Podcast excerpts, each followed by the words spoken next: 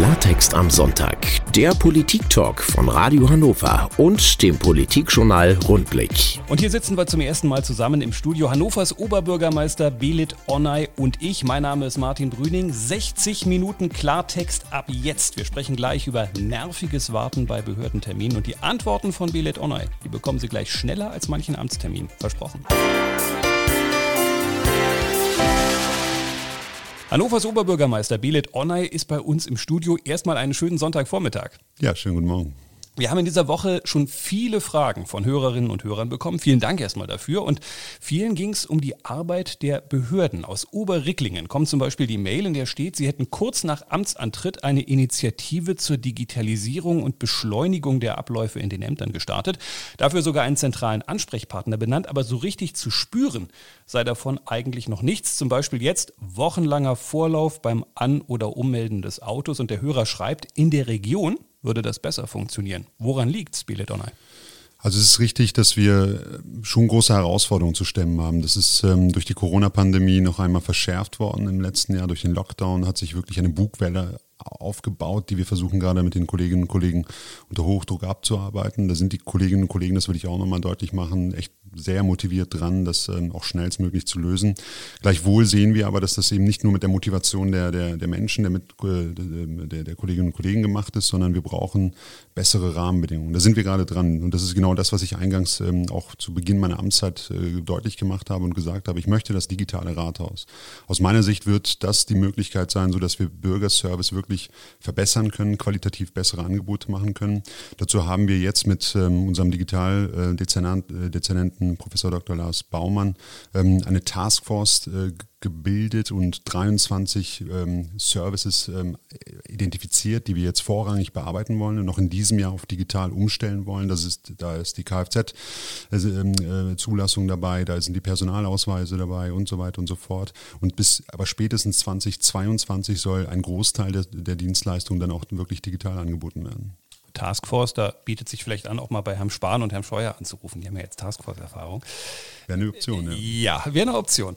Ähm, vielleicht nochmal nachgefragt, weil Sie sagen Rahmenbedingungen. Die Frage ist ja immer von außen betrachtet, woran hapert es? Wo hakt es eigentlich? Wir hatten die Debatte auf Landesebene kürzlich, wo es dann hieß, das Innenministerium in Hannover kommt irgendwie nicht so richtig voran, aber die Kommunen arbeiten ja selber auch daran. Also gibt es irgendeine Ebene, wo Sie sagen, ja, da hakt es halt und deshalb kommen wir auch irgendwie gesamt nicht weiter?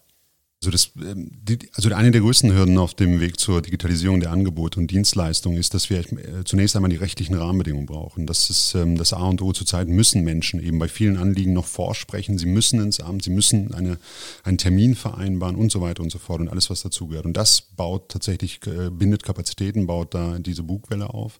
Deshalb brauchen wir die rechtlichen Rahmenbedingungen. Das wird gerade umgesetzt nach und nach. Das Onlinezugangsgesetz ähm, ist ein Baustein, ein wichtiger dafür oder liefert die Grundlage.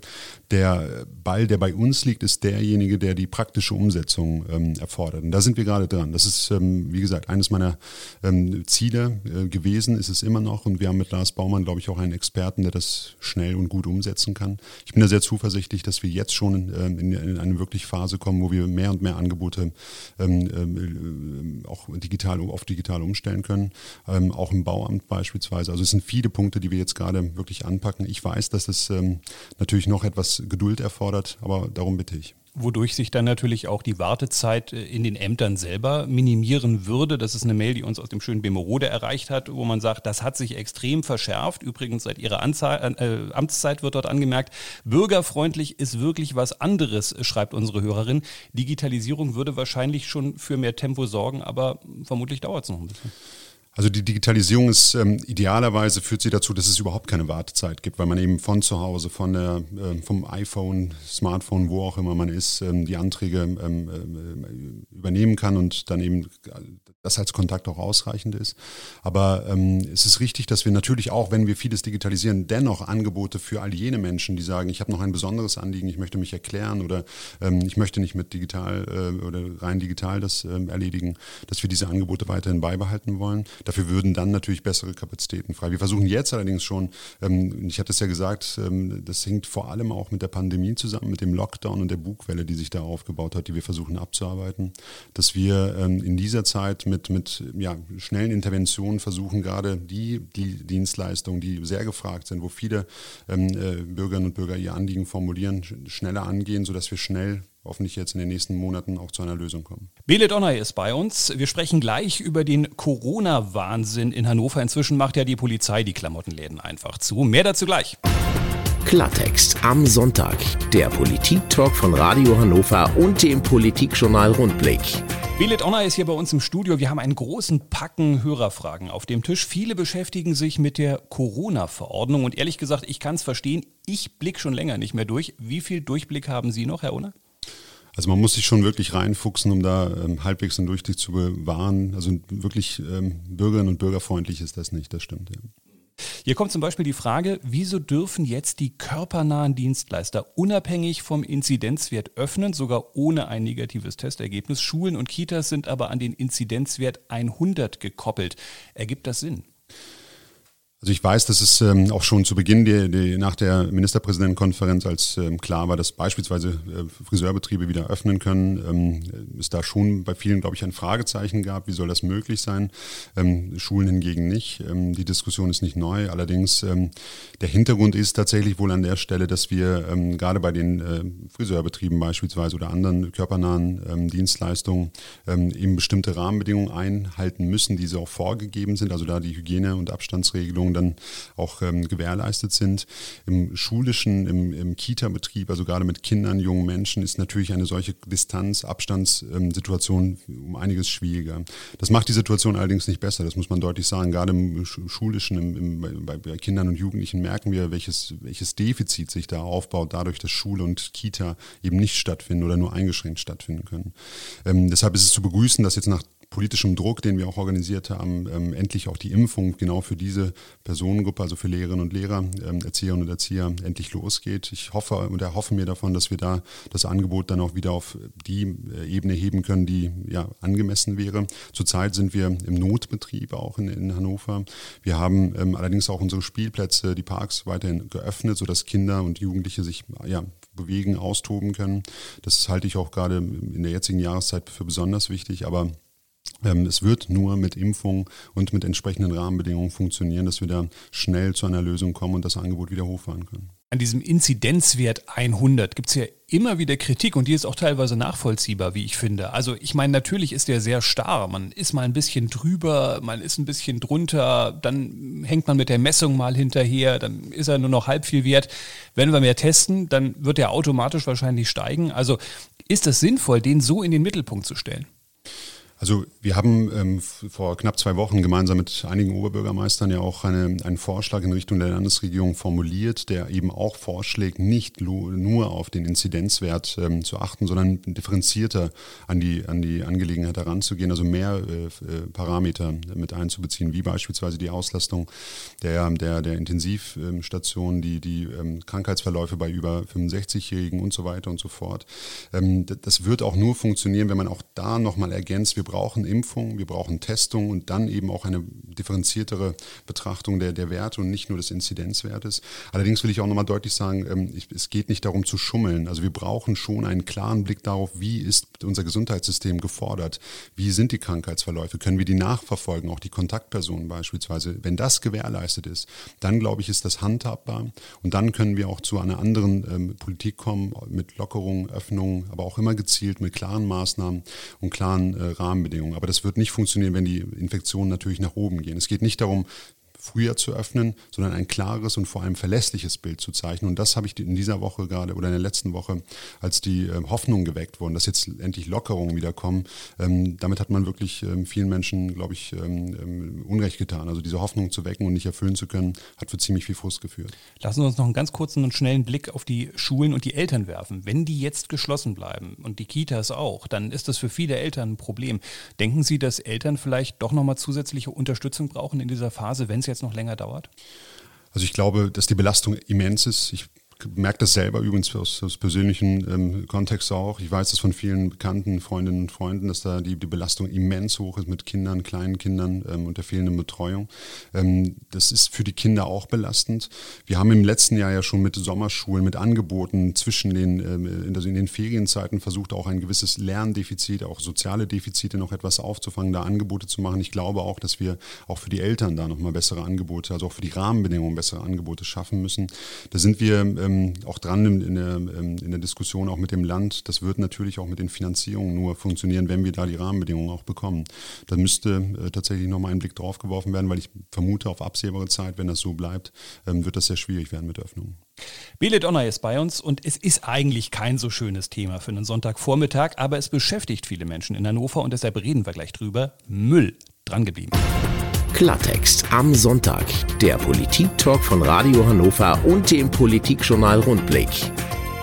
Sie haben zu Hause nochmal Kaffee nachgeschenkt und wir hier, auch Hannovers Oberbürgermeister Belit Onay ist bei uns und beantwortet Ihre Fragen. Und Achtung, Wortspiel, dieses Thema stinkt vielen Menschen in der Stadt gewaltig. Denken Sie sich diesen Satz einfach in Großbuchstaben. Es geht um Müll.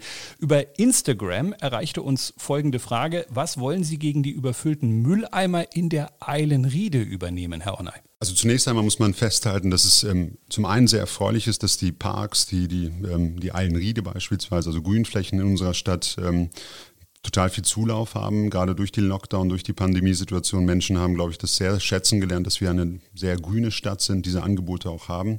Ähm, allerdings, und das ist der Nebeneffekt, den wir da deutlich erleben und deutlich sehen, ist, dass da äh, extrem viel Müll natürlich von vielen Menschen auch dort gelassen wird, äh, das Müllaufkommen äh, sich extrem gesteigert hat.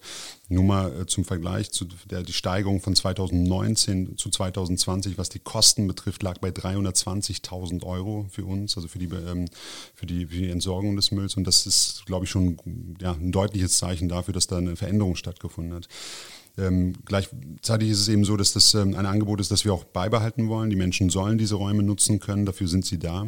Aber ich appelliere da auch nochmal an die Verantwortung. Wir versuchen mehr und mehr mit besseren Reinigungsintervallen, mit größeren äh, Müllbehältern, Körben, da Angebote zu schaffen. Aber wenn man gefühlt sein Wohnzimmer eben in die, in die Eilenriede verlegt, was auch okay ist, dass man da sich aufhält, vielleicht auch äh, isst ähm, oder, oder länger verweilt, picknickt, dann bitte ich darum, dann auch den Müll nicht einfach nur neben die Mülltonne zu legen, die ohnehin schon überquillt und voll ist, sondern das zu Hause äh, zu entsorgen dann und mitzunehmen.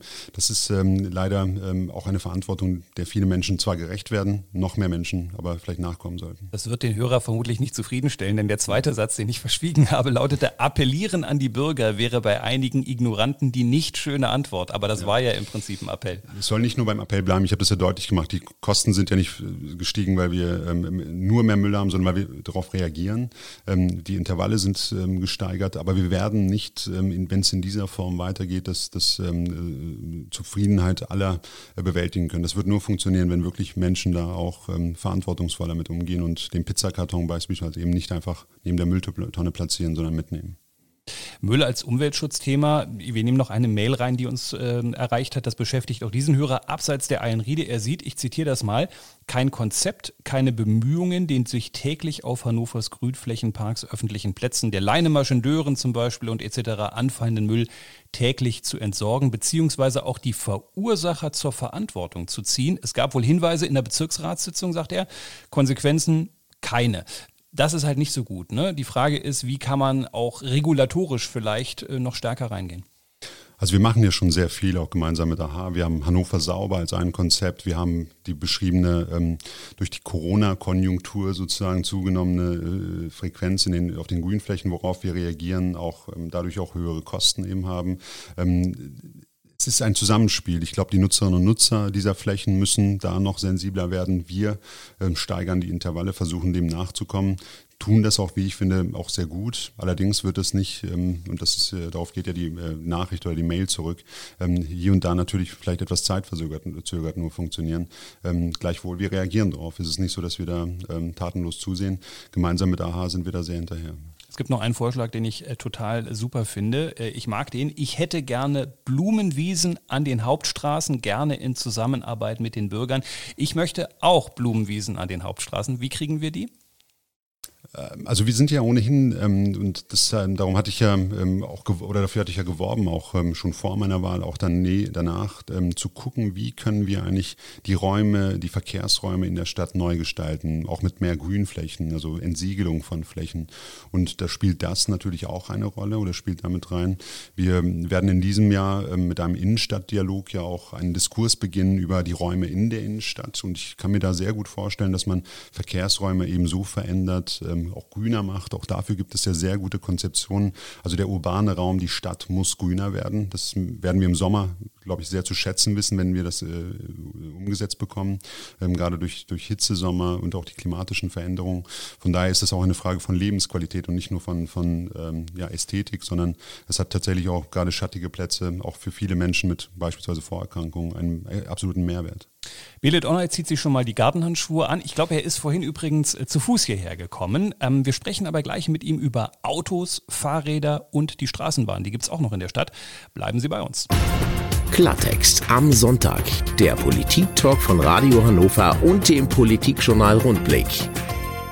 Belit Onnoy ist am Sonntag ausnahmsweise mal nicht im Rathaus, sondern hier im Radio bei uns im Studio. Wir sprechen über ein Dauerbrenner-Thema der vergangenen Monate, die autoarme City. Dabei immer wieder im Zentrum der Debatte die Schmiedestraße. Hörer fragen sich, gibt es da eigentlich einen sinnvollen Plan? Haben wir jetzt teilweise leere Geschäfte. Ich denke mir, wenn ich da jetzt einen Balken davor setze und sage, Autos bitte draußen bleiben, macht das die Straße ja erstmal nicht automatisch besser. Wie sieht das Gesamtkonzept aus?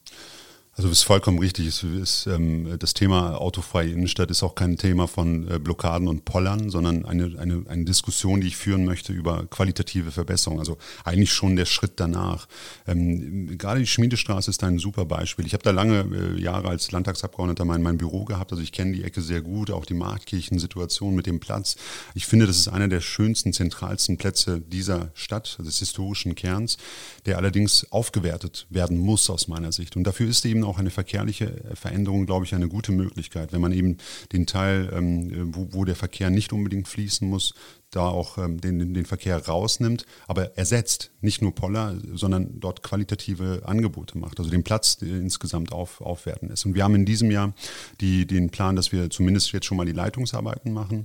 Ähm, das ist, äh, da liegen wir voll im Plan und im Anschluss dann mit, der, äh, mit dem Innenstadtdialog gemeinsam gucken, wie wollen wir diesen Platz gemeinsam bespielen? Wie schaffen wir einen Mehrwert für den Einzelhandel dort? Wie schaffen wir für die Anwohner und Anwohner, die Nutzerinnen und Nutzer, ähm, die dort sind, ähm, wirkliche Angebote, um auch einen Übergang zu bekommen.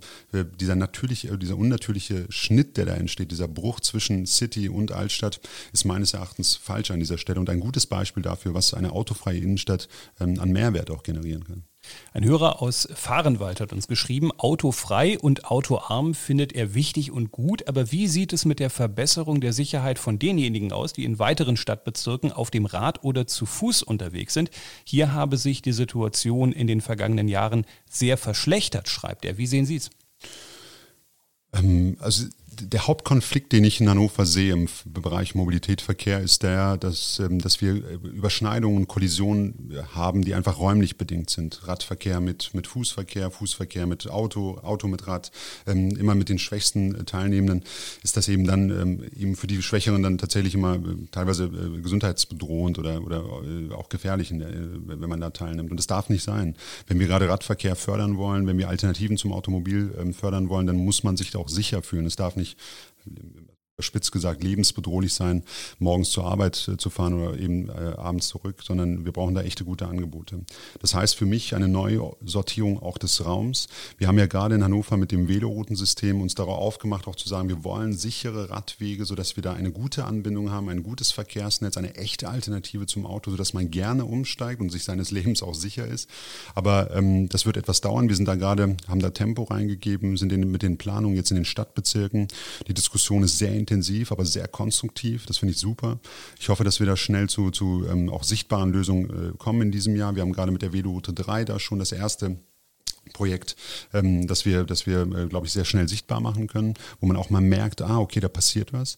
Darüber hinaus gibt es aber auch noch den Bedarf, glaube ich, viele kleinere Maßnahmen, so in Seitenstraßen, Nebenstraßen mit ja, Veränderung, Sichtbarkeit vor allem von Kindern, von verschiedensten Verkehrsteilnehmern, auch für Autofahren und Autofahrer ist das ja sicher, sicherer dann und, und angenehmer dort zu sein. Und da gibt es allerdings schon Veränderungen.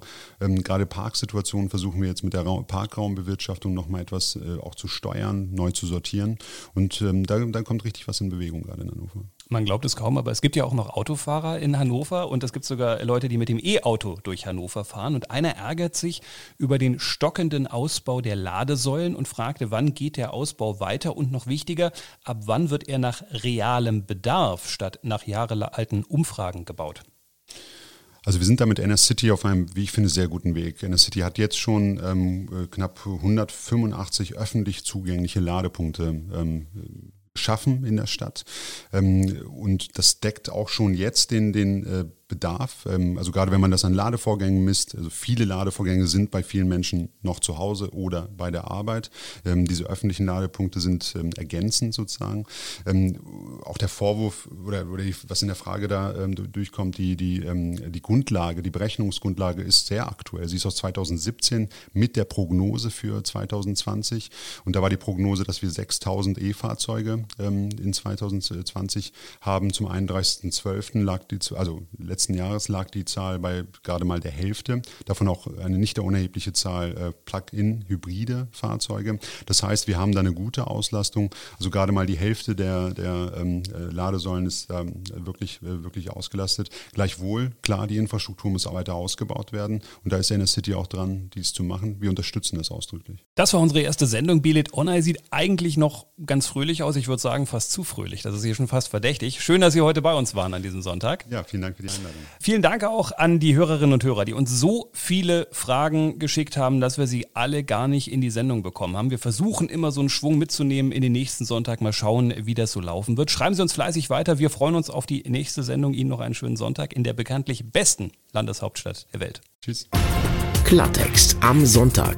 Der Politik-Talk von Radio Hannover und dem Politikjournal Rundblick.